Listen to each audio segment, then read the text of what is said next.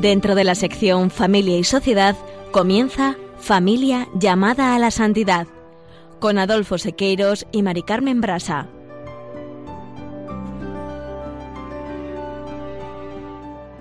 Muy buenos días, queridos oyentes de Radio María y Familia Radio María. Bienvenidos un lunes más al programa Familia llamada a la Santidad. Buenos días, queridos oyentes. Con alegría compartimos con ustedes un lunes más el programa Familia llamada a la Santidad. En programas anteriores y siguiendo el himno de la caridad que se encuentra en la primera carta de San Pablo a los Corintios, tal como figura en el capítulo 4 de la exhortación Amor y Leticia, hemos reflexionado sobre el amor es paciente, el amor es servicial, el amor no tiene envidia, no hace alarde, el amor no es arrogante, el amor no obra con dureza, el amor no busca su propio interés, el amor no se irrita y en el programa del día de hoy haremos unas reflexiones sobre el amor no se alegra de la injusticia, sino que goza con la verdad.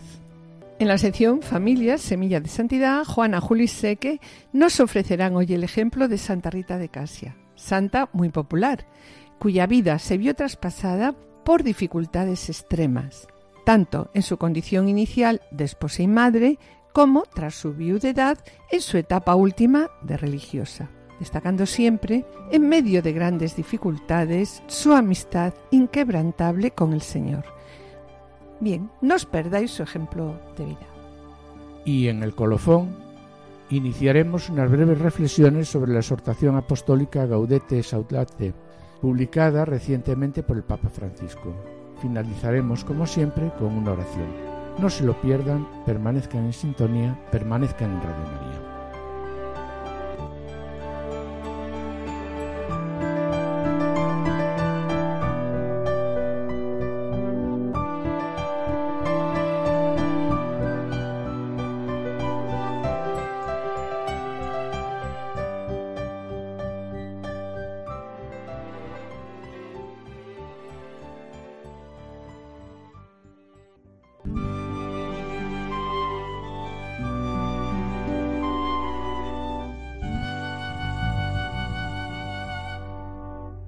No seréis vosotros los que habléis, el Espíritu de vuestro Padre hablará por vosotros. Mándanos tu sabiduría, Señor, para que asista en nuestros trabajos. Bien, mis queridos oyentes, con esta plegaria de las antífonas de laudes del sábado pasado, comenzamos el programa de hoy.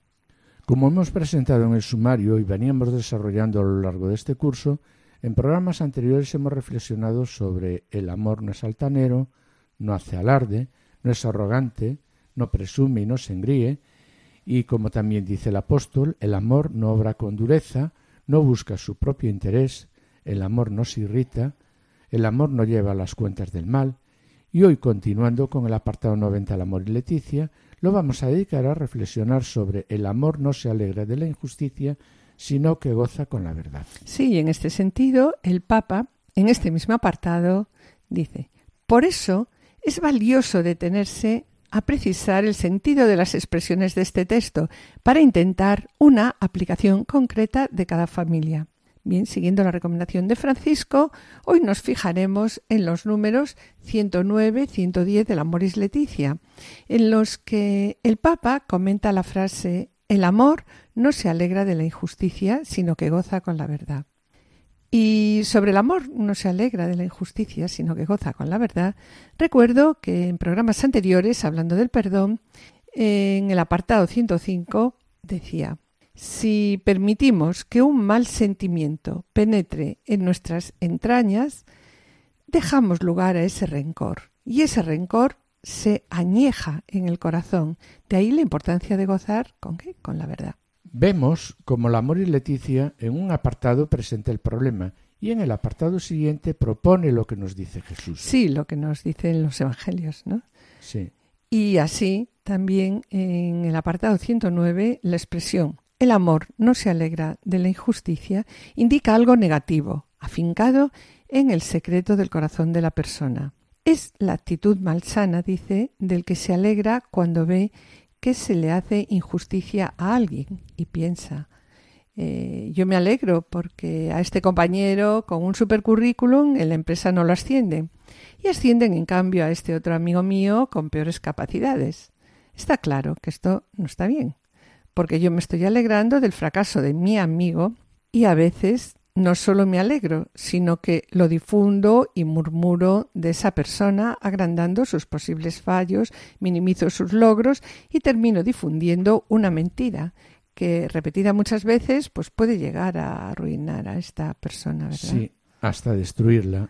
Por eso en la exhortación la frase el amor no se alegra de la injusticia se completa con la siguiente, pues que nos habla aquí, ¿no, Adolfo, de un modo positivo. El amor se regocija con la verdad. Sin embargo, Mari Carmen, la amor y Leticia la completa diciendo también el amor se alegra con el bien del otro, cuando se reconoce su dignidad, cuando se valoran sus capacidades y sus buenas obras pero estas palabras son imposibles, son imposibles para quien necesite estar siempre comparándose o, compitiendo, incluso con el propio cónyuge, hasta el punto de alegrarse secretamente por sus fracasos. Está claro que no le quiere de verdad. Y la Mori Leticia en el apartado 110 continúa diciendo, cuando una persona que ama puede hacer un bien a otro, o cuando ve que al otro le va bien en la vida, lo vive con alegría y de ese modo da gloria a Dios, porque Dios ama al que da con alegría. También continúa la Moris Leticia. Nuestro Señor aprecia de manera especial a quien se alegra con la felicidad del otro. Si no alimentamos nuestra capacidad de gozar con el bien del otro, y sobre todo nos concentramos en nuestras propias necesidades, nos condenamos a qué? Nos condenamos a vivir con poca alegría, ya que, como ha dicho Jesús, hay más felicidad en, felicidad en dar que en recibir. La familia, por otro lado, nos dice también, debe ser siempre el lugar donde alguien que logra algo bueno en la vida sabe que allí siempre lo van a celebrar. No paso de ser una campana ruidosa. Ya puedo hablar inspirado y penetrar todo secreto y todo el saber. Ya puedo tener toda la fe hasta mover montaña. Que si no tengo amor, no soy nada. Ya puedo dar en limosnas lo que tengo dejarme quemar, que si no tengo amor, no soy nada. El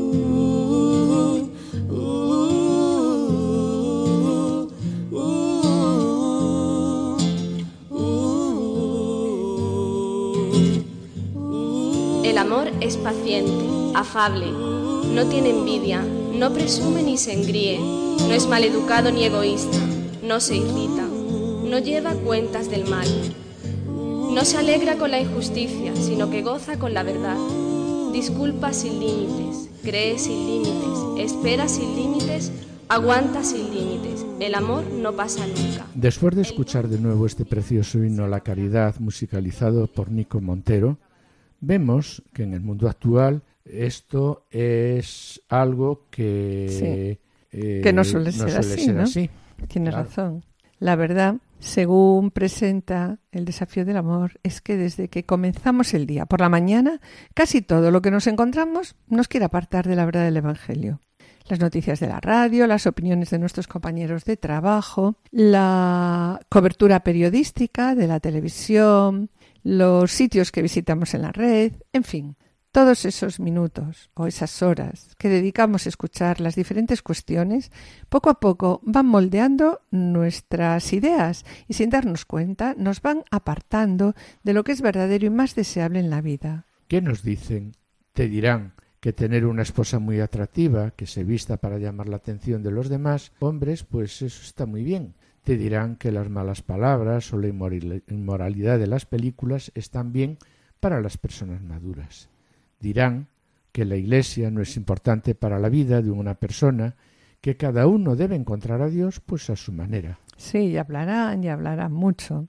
Y lo dirán tan fuerte y con tanta frecuencia que si no tenemos cuidado, podemos comenzar a creer que las cosas deberían ser como dice el ambiente que nos rodea.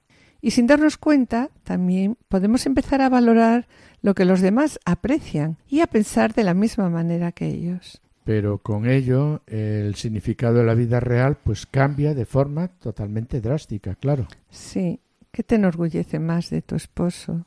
¿Te enorgullece cuando vuelve a casa con un trofeo del, del torneo de golf de su empresa? ¿O cuando reúne a la familia antes de la hora de dormir para orar juntos y leer el Evangelio? ¿Qué te hace rebosar de alegría con respecto a tu esposa? ¿Verla probar una nueva técnica de pintura en la habitación de los niños o verla perdonar a su amiga? ¿Eres una de las personas con más influencia en la vida de tu cónyuge?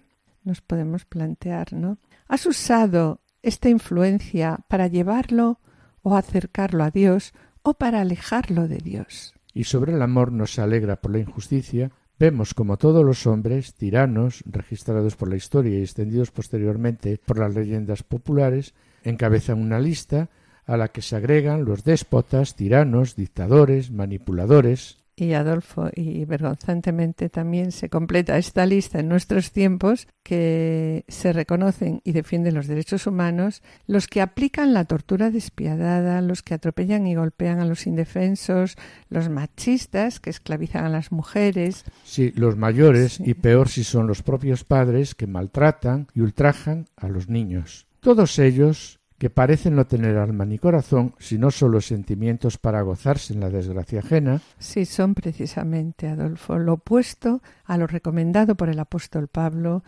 cuando dice, ¿no? Sí, eh, el amor no se alegra con la injusticia. Pero también es duro pensar que en esta lista entran todas esas personas que por atender solo a su conveniencia no advierten o aceptan el mal necesario que se sigue a otras personas. Pienso, por ejemplo, en todos los que cometen el aborto. Se alegran de encontrarlo como remedio propio, aunque se siga para otros una tremenda injusticia. Los legisladores, también con leyes que en ocasiones resultan opresoras, el personal sanitario y las propias madres incluso, cuyo cuerpo, destinado a ser cuna de vida, está convertido en un lugar de muerte. Otros casos parecidos, mm, Mari Carmen, los encontramos en expertos o malos amigos que con su enseñanza se alegran de abrirle los ojos a los que por su edad más bien escandalizan. Sí, en ocasiones a estos niños pues les causan un trauma, ¿no? o un daño irreparable para toda la vida, ¿verdad? Y son precisamente lo opuesto a lo recomendado por el apóstol Pablo cuando dice el, el amor, no se alegra con injusticia. Sí, sí, el amor no se alegra con la injusticia. Mira, Adolfo, y sobre lo que estás diciendo, recordaron las palabras de Francisco en el Evangelium Gaudium, que nos decía la tentación en estos momentos aparece frecuentemente bajo forma de excusas y reclamos como si debieran darse innumerables condiciones para que sea posible la alegría. Esto suele suceder porque la sociedad tecnológica ha logrado multiplicar las ocasiones de placer, pero encuentra muy difícil engendrar la alegría.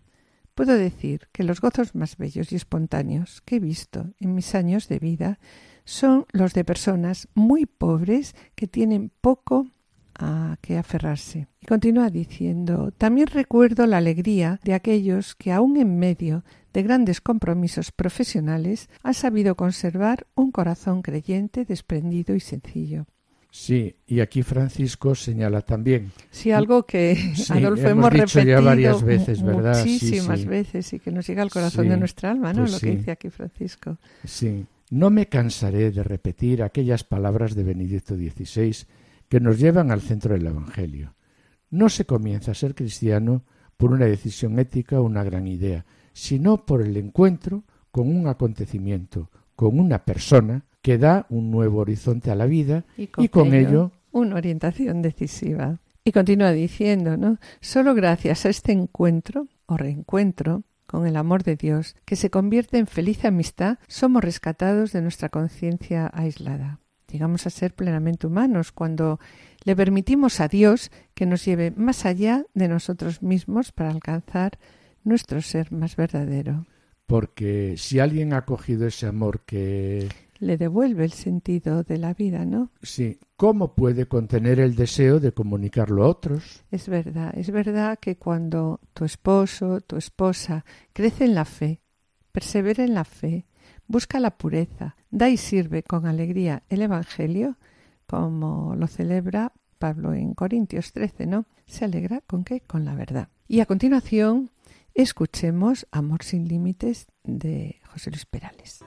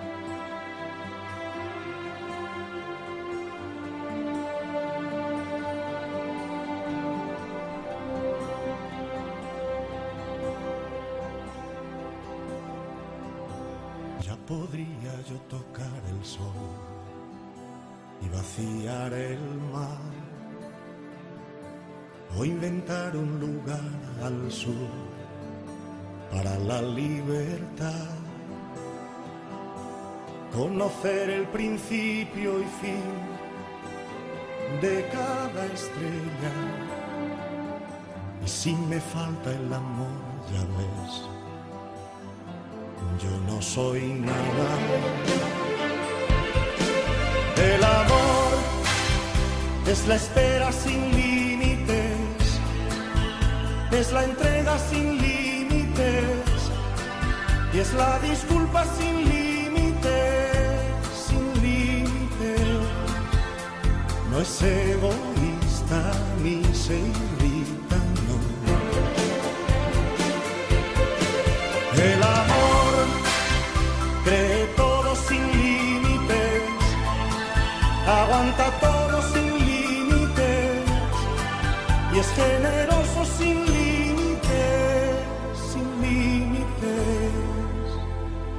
tiene envidia ni sabe contar, no pide nada.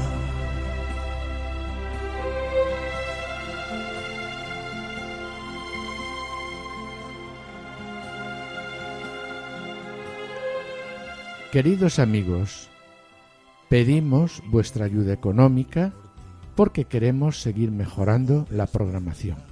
Y aunque los costes de mantener esta radio son muy inferiores a los de cualquier otra iniciativa similar, sin vuestra oración, ayuda y aportación económica, esto no sería posible.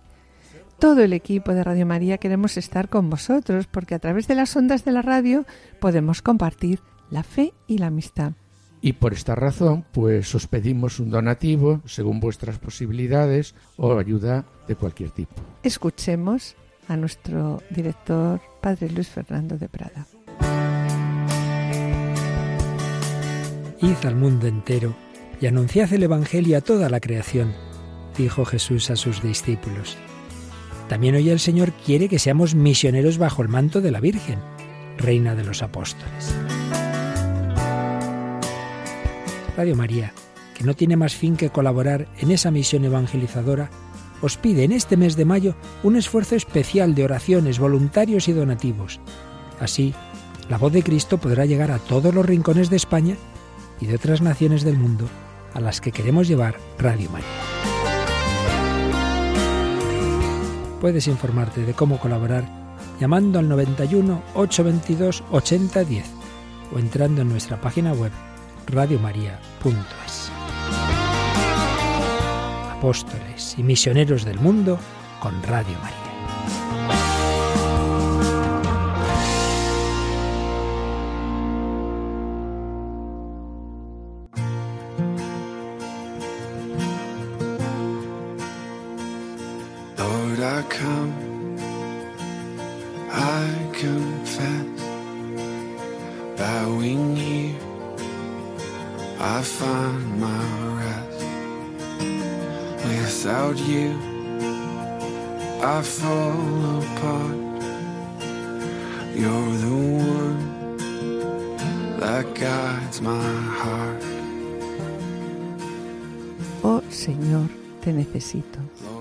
Me postro hoy ante ti.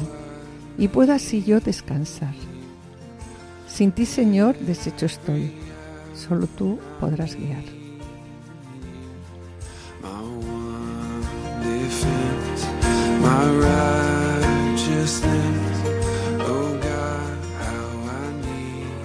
Queridos oyentes y familia de Radio María, estamos en el programa Familia llamada a la Santidad, dirigido por Adolfo Sequeiros y quien les habla, Maricano Embrasa.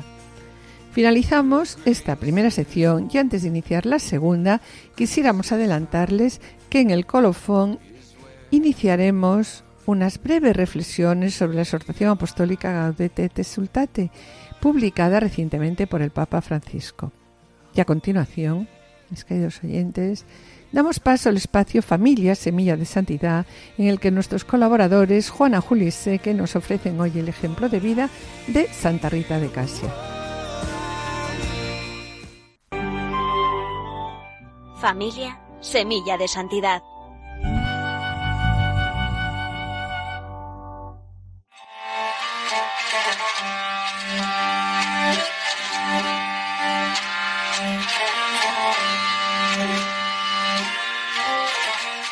Queridos amigos de Radio María, en este hermoso itinerario con el que semana a semana venimos compartiendo tantas vocaciones de santidad que se fraguaron o forjaron su siembra indeleble en el entorno amoroso de la familia, nos encontramos hoy con Santa Rita de Casia. Una santa muy popular, cuya vida se vio traspasada permanentemente por dificultades extremas, tanto en su condición inicial de esposa y madre como tras su viudedad en su última etapa de religiosa hasta tal punto que si algo parece convertirse en su emblema vital, es la presencia de lo extraordinario y la lucha contra lo imposible, una lucha en la que acabará triunfando afianzada siempre en una amistad inquebrantable con el Señor nuestro Dios, para el que, al fin, nada resulta inalcanzable. Sigamos, pues, los pasos de la Santa.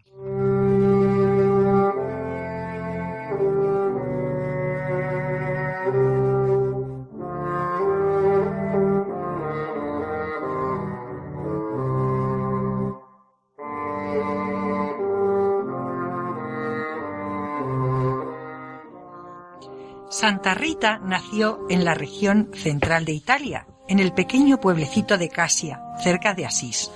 Corría el año 1381 y su infancia comienza en medio de acontecimientos extraordinarios que recoge la tradición. Se cuenta, por ejemplo, cómo apenas bautizada, un enjambre de abejas blancas, mientras dormía, entraba en su boca para depositar miel sin hacerle daño alguno lo que se interpreta en relación con su vida posterior como signo y anuncio de la dulzura con que la santa hizo frente a las amargas penalidades que hubo de sufrir más tarde. Por el momento, la educación de sus padres, ambos analfabetos pero muy creyentes y devotos, le procuraron, a pesar de no poder acudir a la escuela por escasez de medios, una infancia apoyada en la dulzura de la fe, la tradición habla de una muy precoz vocación religiosa, en un espíritu pacífico que reproducía la vocación de sus padres, ambos conocidos como pacificadores de Jesucristo, por cuanto eran llamados para apaciguar las peleas entre vecinos, y en un trato muy familiar con la realidad sobrenatural. La tradición cuenta que un ángel bajaba del cielo a visitarla cuando todavía niña se retiraba a rezar en el desván de la casa. Con lo que de modo natural cuando Rita cumplió los catorce años, manifestó a todos su deseo de ser monja. No pudo ser así, sin embargo. Sus padres eran ya en aquel tiempo de edad avanzada, por lo que buscaron favorecer su posición con un matrimonio ventajoso. En efecto, la prometieron como esposa a un tal Paolo Mancini, hombre forjado en la milicia, de genio pendenciero e insufrible. Afortunadamente el espíritu manso y sosegado de la pobre Rita, acostumbrada al, cumplimiento del deber, lograba esquivar sus más fuertes querellas y desprecios. Incluso cuando, contradiciendo la proverbial caridad de Rita, el marido le prohibía llevar comida a los necesitados. Se trata de una circunstancia que da lugar al conocido milagro en el que cierto día en que ella estaba saliendo de su casa con un pan bajo sus ropas, el marido la obligó a despojarse de la vestidura. Milagrosamente el pan se había convertido en un ramo de rosas.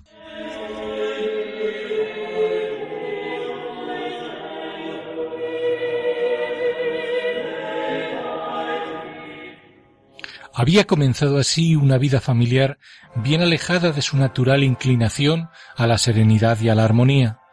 Ollas, fogones, platos para lavar, limpiar, coser, remendar, el llanto y la risa de los niños, la angustia ante el lecho de alguno de los dos hijos, Antonio y Paolo, que ardía en fiebre y no se sabía qué hacer. Una vida, en definitiva, de esposa y madre durante dieciocho años que parecería banal si no estuviera animada cada día por una gran fuerza interior, la del amor de Dios que da a Rita ternura y paciencia para con todos, mientras la oración le confiere fortaleza y serenidad, de manera que con el paso de los años, con la inmensa paciencia que otorga la confianza plena en el Señor, consiguió lo que parecía una quimera. En efecto, logró arrastrar a aquel marido cruel y que tantos sufrimientos le procuró hacia la conversión al amor de Cristo. Sin embargo, al poco el matrimonio se truncó definitivamente con el asesinato del marido, ocurrido mientras volvía a casa a unas pocas leguas del pueblo. El horror y la tristeza sacudieron entonces a Rita, que buscó refugio y consuelo en el trabajo, en la oración y en socorrer todo tipo de necesidades del prójimo. Compartía su pan con los hambrientos, sacrificaba su sueño para acompañar a enfermos y consolar a los afligidos, ofrecía su casa a peregrinos y heridos, y lo que resulta más significativo de su carácter, con frecuencia pedía en sus oraciones el perdón de Dios para los asesinos de su marido. Era el mismo espíritu de paz y perdón que infructuosamente quería transmitir a sus dos hijos, convencidos de la obligación de vengar la muerte de su padre. Rita, al darse cuenta de que las voluntades de los jóvenes no cedían, rogó heroica y dolorosamente al Señor, ofreciendo la vida de sus dos hijos, para no verlos manchados de sangre y en consecuencia condenadas sus almas eternamente. Y tal sucedió, más allá de los límites naturales, por cuanto ambos enfermaron al mismo tiempo y murieron en poco más de un año. Y lo hicieron abjurando de la venganza, pidiendo perdón a su madre por los sufrimientos que le habían causado y en plena comunión con Cristo.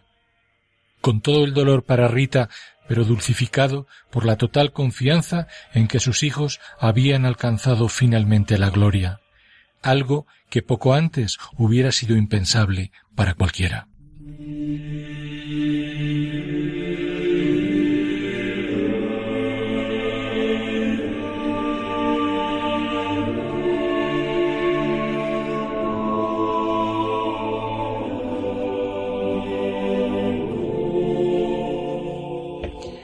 Así pues, Rita quedó sola y viuda con poco más de treinta años, lo que sirvió para suscitar de nuevo en su corazón su inicial vocación juvenil hacia el estado religioso. En efecto, Rita pidió casi de inmediato entrar como monja en el monasterio de Santa María Magdalena, pero fue rechazada por ser viuda de un hombre asesinado. De nuevo, lo que parecía otro imposible se alzaba ante ella, ante ella como muro infranqueable. Cuenta, sin embargo, la tradición que una vez más su espíritu recio y el ejercicio inconmovible de la oración derribó las barreras. Y ello fue así gracias a una intervención prodigiosa de San Juan Bautista, San Agustín y San Nicolás de Tolentino, que la transportaron, rompiendo toda ley física y sin ser notada por nadie, hasta el interior del convento de Casia convento en el que ya permanecería durante los siguientes cuarenta años sumergida en la oración y marcada por el sello indeleble del sufrimiento redentor que el Señor da a sus elegidos.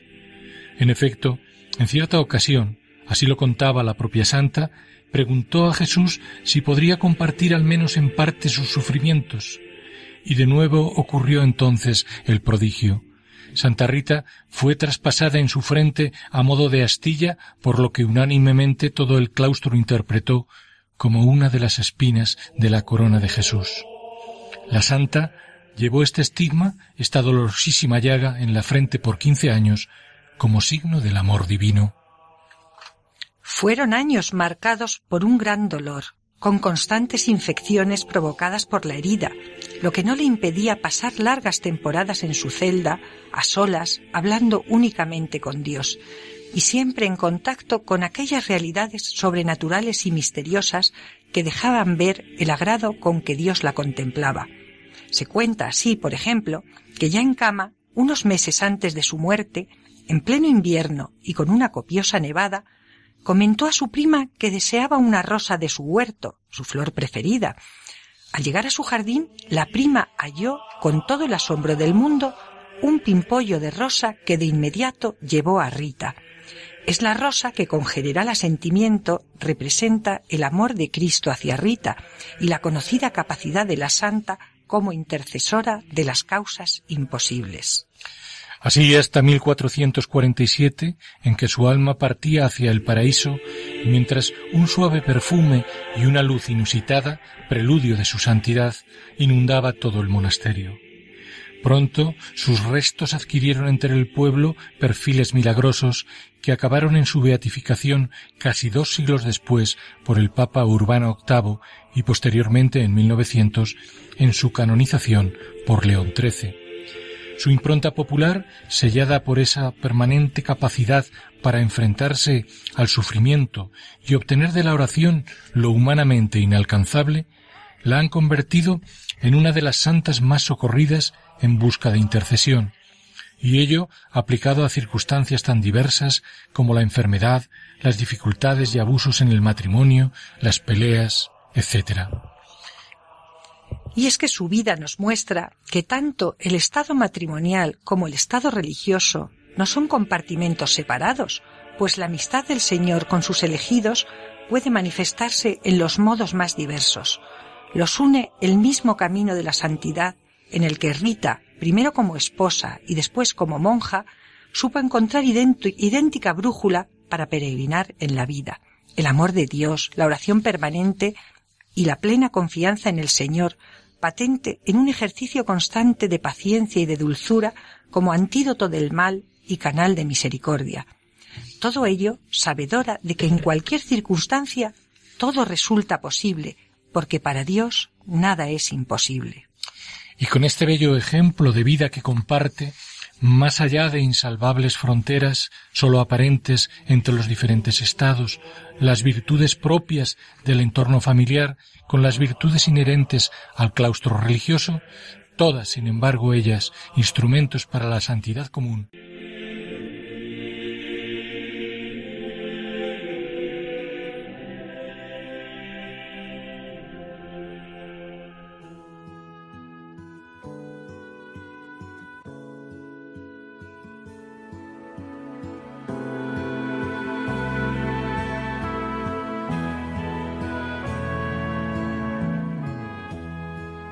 Queridos oyentes y familia Radio María, estamos en el programa Familia llamada a la Santidad dirigido por Adolfo Sequeiros y quien les habla, Mari Carmen Brasa. Les recordamos que pueden ponerse en contacto con nosotros a través del correo familia llamada a la santidad arroba radiomaria.es o enviando un correo postal a la dirección de Radio María, Paseo de Lanceros 2, primera planta 28024 Madrid, indicando el nombre del programa familia llamada a la santidad. Bien, para solicitar este programa deberán dirigirse ustedes al teléfono de atención al oyente 91 8 82 80 10. También pueden escuchar nuestro programa a través de podcast entrando a la página www.radiomaria.es y podrán descargarlo en su ordenador para archivarlo, escucharlo a la hora que ustedes deseen. También quisiéramos comentarle que en la web de Radio María eh, encontrarán más de 80 programas y 15.000 grabaciones. Bien, mis queridos oyentes, gracias por los correos que enviéis al programa. Los intentaremos contestar puntualmente. Sabed que vuestras palabras son de gran ayuda para todos nosotros.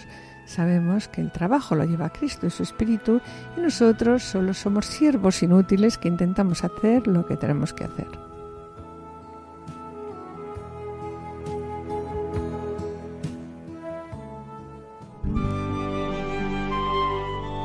Colofón.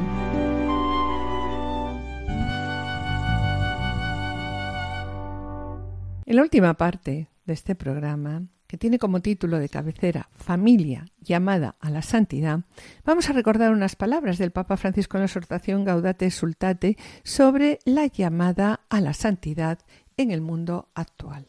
¿Qué dicen? Alegraos y regocijaos, dice Jesús a los que son perseguidos o humillados por su causa. El Señor lo pide todo, y lo que ofrece es la verdadera vida, la felicidad para la cual fuimos creados. Él nos quiere santos y no espera que nos conformemos con una existencia mediocre, aguada, licuada. La verdad es que los cristianos de hoy o aspiramos a la santidad o no somos cristianos. En realidad, desde las primeras páginas de la Biblia está presente de diversas maneras la llamada a la santidad, y así se lo proponía el Señor ya a Abraham cuando le señalaba Camina en mi presencia y sé perfecto. Y en la carta a los hebreos se mencionan distintos testimonios que nos animan a que corramos con constancia en la carrera que nos toca. En esa misma carta se habla de Abraham, de Sara, de Moisés, de varios más, como dice la Gaudete Sultate, y sobre todo se nos invita a reconocer que tenemos una nube tan ingente de testigos. Sí, la verdad, que, Adolfo, que nos alienta a no detenernos en el camino. Sí, nos estimulan a seguir caminando hacia la meta. Y entre esta nube de testigos, entre ellos puede estar nuestra propia madre, una abuela u otras personas cercanas. Quizás su vida no fue siempre perfecta, nos dice la exhortación, pero aún en medio de las imperfecciones y caídas siguieron adelante y agradaron al Señor. Sí, la verdad que cuánta razón tiene aquí la Gaudete Sultate. Todos, yo creo que todos, recordamos con cariño a nuestra abuela, de la que decimos es que era una santa. Y yo especialmente, pues la verdad, a unas tías religiosas, eh, tías de mi padre, que eran religiosas. María, superiora general de las adoratrices, y Ángela María Salesa del Monasterio de la Visitación, cuyas vidas, escritas por sus comunidades, hemos leído desde pequeños, tanto nosotros como posteriormente mis hijos. Pues bien, sobre esto, ¿no? Como hice la exhortación, en muchas ocasiones hemos rezado a nuestros familiares porque, como dice la Gaudate et Exultate, los santos que ya han llegado a la presencia de Dios mantienen con nosotros lazos de amor y comunión. Podemos decir que estamos rodeados, rodeados y guiados y conducidos por los amigos de Dios. No tengo que llevar yo solo lo que en realidad nunca podría soportar yo solo, así nos dice el documento. La muchedumbre de los santos de Dios me protege, me sostiene y me conduce. Sí, y a mí me ayuda personalmente cuando menciona a los santos de la puerta de al lado. Sí, es verdad. Sí, y dice que no pensemos solo en los ya beatificados o canonizados. El Espíritu Santo derrama santidad por todas partes, en el santo pueblo fiel de Dios, porque fue voluntad de Dios el santificar y salvar a los hombres, no aisladamente, sin conexión alguna de unos con otros, sino constituyendo un pueblo. Sí, que le confesara en verdad. Que le confesara, sí. Y le sirviera, santamente. sí. Por eso, de aquí lo aclara, nadie se salva solo, como individuo aislado, sino que Dios nos atrae, tomando en cuenta la compleja trama de relaciones interpersonales que se establecen en la comunidad humana. Dios quiso entrar en una dinámica popular, en la dinámica de un pueblo. Y a continuación Francisco expone Me gusta ver la santidad en el pueblo de Dios paciente. La verdad es que gusta leerlo, ¿no? Cuando vemos esto aquí reflejado, dice, me gusta ver la santidad en el pueblo de Dios paciente. Ver a los padres que crían con tanto amor y sacrificio diario a sus hijos es en esos hombres ver la santidad, ¿no? Paciente, en esos hombres y mujeres que trabajan para llevar el pan a su casa. La paciencia que vemos en los enfermos y la paciencia también en las religiosas ancianas que siguen sonriendo a pesar de ese gran dolor que tienen. En esta constancia para seguir adelante día a día veo la santidad de la Iglesia militante. Y vuelvo a decir, esta es muchas veces la santidad, la santidad que yo llamo de la puerta de al lado, como decías tú antes, ¿no? De aquellos que viven cerca de nosotros y son un reflejo de la presencia de Dios. ¿Cuántas veces hemos comentado sobre una persona conocida? La verdad es que es tan bueno buena y reafirmamos. Sí, es, que, es una santa. Sí, un santo. sí, eso lo decimos muchas veces. No es tan buena. Nosotros conocemos de verdad alguna persona que para nosotros es un ejemplo de santidad. Y su testimonio y ejemplo de vida, pues es un modelo a, seguir. a seguir. De ahí que Francisco señale en la Gaudete Sultate, ¿no? Dejémonos estimular por los signos de santidad que el Señor nos presenta a través de los más humildes miembros de este pueblo que difunde su testimonio vivo. Sobre todo con la vida de fe y caridad. Pensemos, como nos sugiere Santa Teresa Benedicta de la Cruz, que a través de muchos de ellos se construye la verdadera historia. Y dice Santa Benedicta de la Cruz, en la noche más oscura surgen los más grandes profetas y los santos sin embargo, la corriente vivificante de la vida mística permanece invisible. Seguramente los acontecimientos decisivos de la historia, nos dice, del mundo, fueron esencialmente influenciados por almas sobre las cuales pues nada nos dicen los libros de historia. Y aquí Francisco recalca un punto que puede ser crucial en nuestra vida, cuando dice, ¿Y cuáles serán las almas a las que hemos de agradecer los acontecimientos decisivos de nuestra vida personal?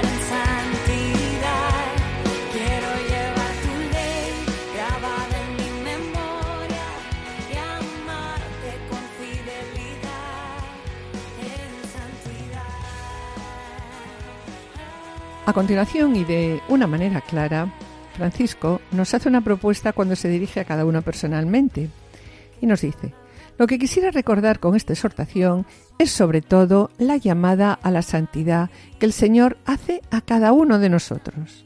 Esta llamada que te dirige también a ti y a mí y nos dice, sed santos porque yo soy santo. Y lo confirma a continuación presentando lo que el Vaticano II destacó con fuerza. Todos los fieles cristianos de cualquier condición y estado, fortalecidos con tantos y tan poderosos medios de salvación, somos llamados por el Señor, cada uno, ¿no? por su camino, a la perfección de aquella santidad con la que es perfecto el mismo, eh, el mismo Padre. Cada uno dice por su camino, así nos dice el concilio. Entonces, no se trata de desalentarse, y esta nota está aquí muy bien, cuando uno contempla modelos de santidad que le parecen inalcanzables. La verdad es que cuando uno contempla modelos de santidad nos parecen inalcanzables siempre. Sí, Adolfo, pero aquí el documento nos tranquiliza porque nos exhorta. Y nos exhorta a no desesperar, diciendo, hay testimonios que son útiles, son útiles para estimularnos y motivarnos, pero no para que tratemos de copiarlos. Lo que interesa es que cada creyente discierna su propio camino y saque a la luz lo mejor de sí, aquello tan personal que Dios ha puesto en él y no que se desgaste intentando imitar pues algo que no ha sido pensado para él. Nos dice el documento que todos estamos llamados a ser testigos, pero existen muchas formas existenciales de testigos.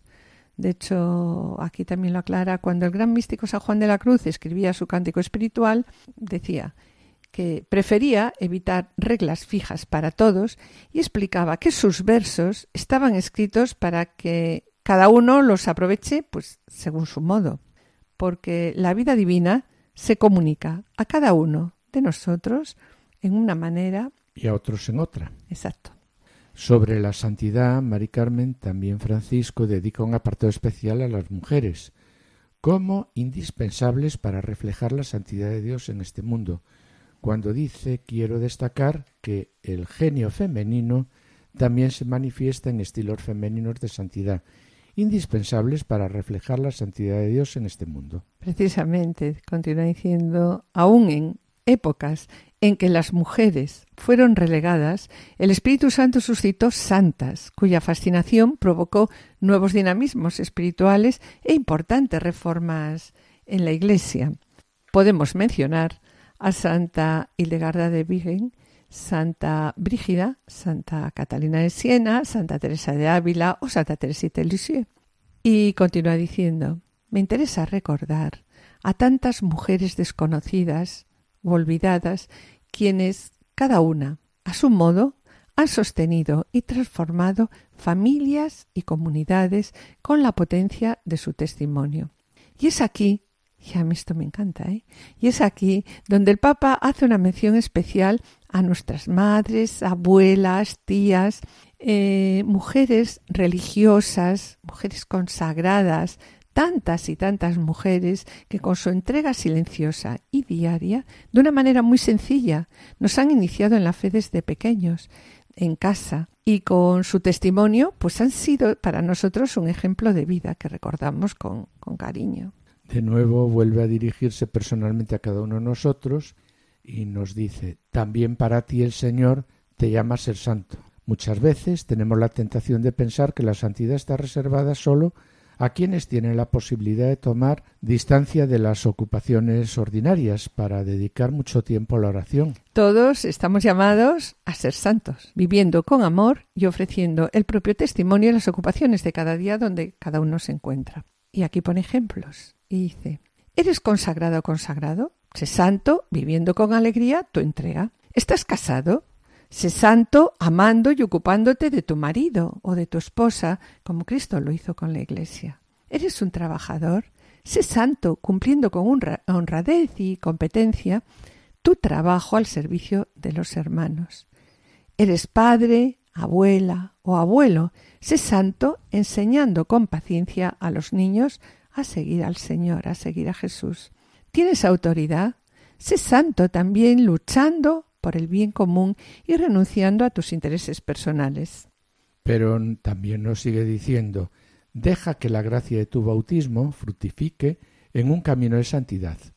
Deja que todo esté abierto a Dios y para ello opta por Él. Elige a Dios una y otra vez. No te desalientes porque tienes la fuerza del Espíritu Santo y la santidad es el fruto del Espíritu Santo en tu vida. Sí, la santidad es el fruto del Espíritu Santo en tu vida, como nos dice aquí.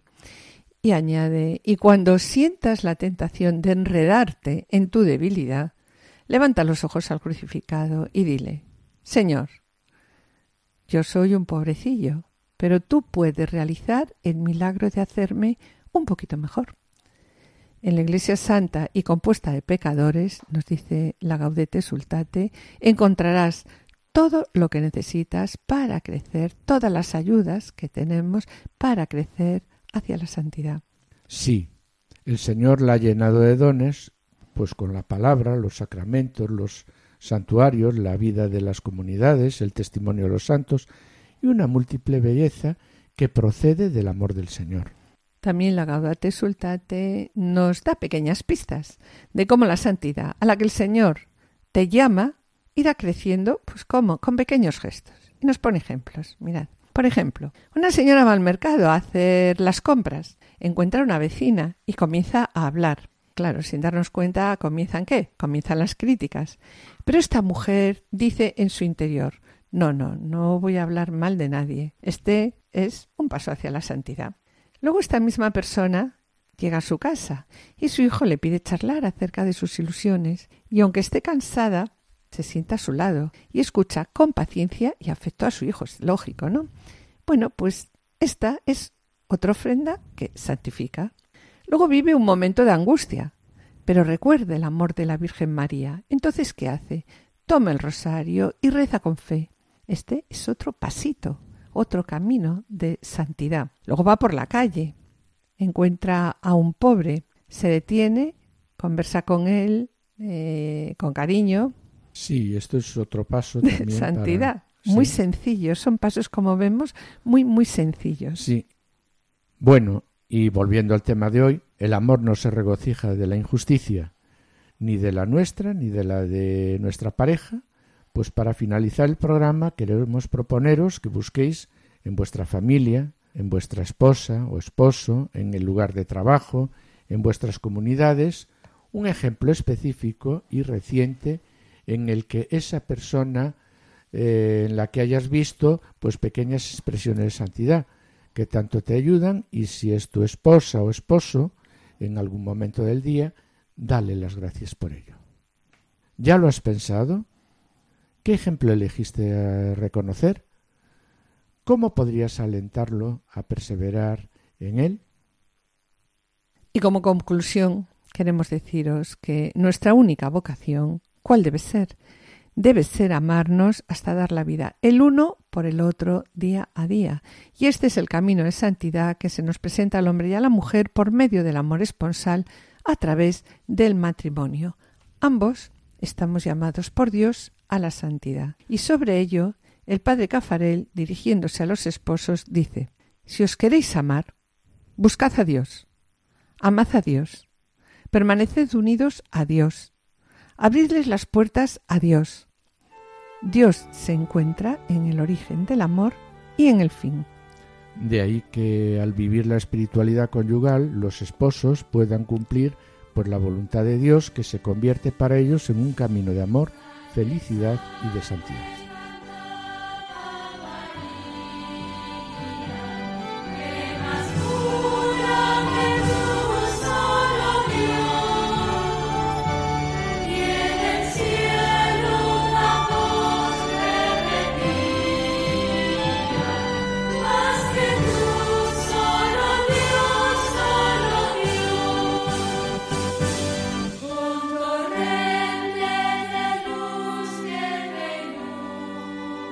Y en este último lunes del mes de mayo te pedimos, Señor, por intercesión de María. Tú, Señor, sabes que frecuentemente la tristeza me oprime, porque no sé encontrar el camino de salida de tantas y tantas situaciones más o menos dolorosas que vivo. Dame la gracia de la que estoy necesitada, especialmente la serena confianza en Dios y la calma interior. Mira, Señor, con tu amor a mi familia, Mira, Señor, como tantas veces entra en ella la discordia y cómo se aleja de nosotros la paz. Haz, Señor, que retorne la paz que solamente tú nos puedes conceder. Y esto te lo pedimos para nuestra familia, para todas las familias del mundo y especialmente para todas las familias que se encuentran en dificultades. Que reine la paz en la familia, una paz duradera. Amén.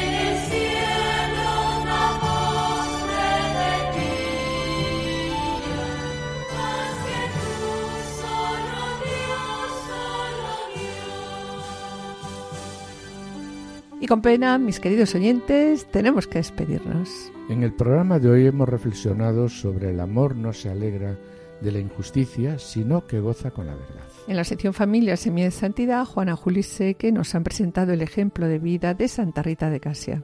En el colofón hemos iniciado unas breves reflexiones sobre la Gaudate e Exultate publicada recientemente por el Papa Francisco y finalizamos como siempre con una oración. Agradecemos a los asistentes el control de sonido y yo espero seguir con ustedes mañana martes a las 11 de la mañana en el programa médico con la doctora Sirven. Y esperamos estar de nuevo con ustedes los dos juntos el lunes dentro de dos semanas. Muchas gracias por su atención. Hasta la próxima audición y que el Señor les bendiga. A continuación, damos paso a la revista diocesana. No se la pierdan, permanezcan al escucha, permanezcan en Radio María.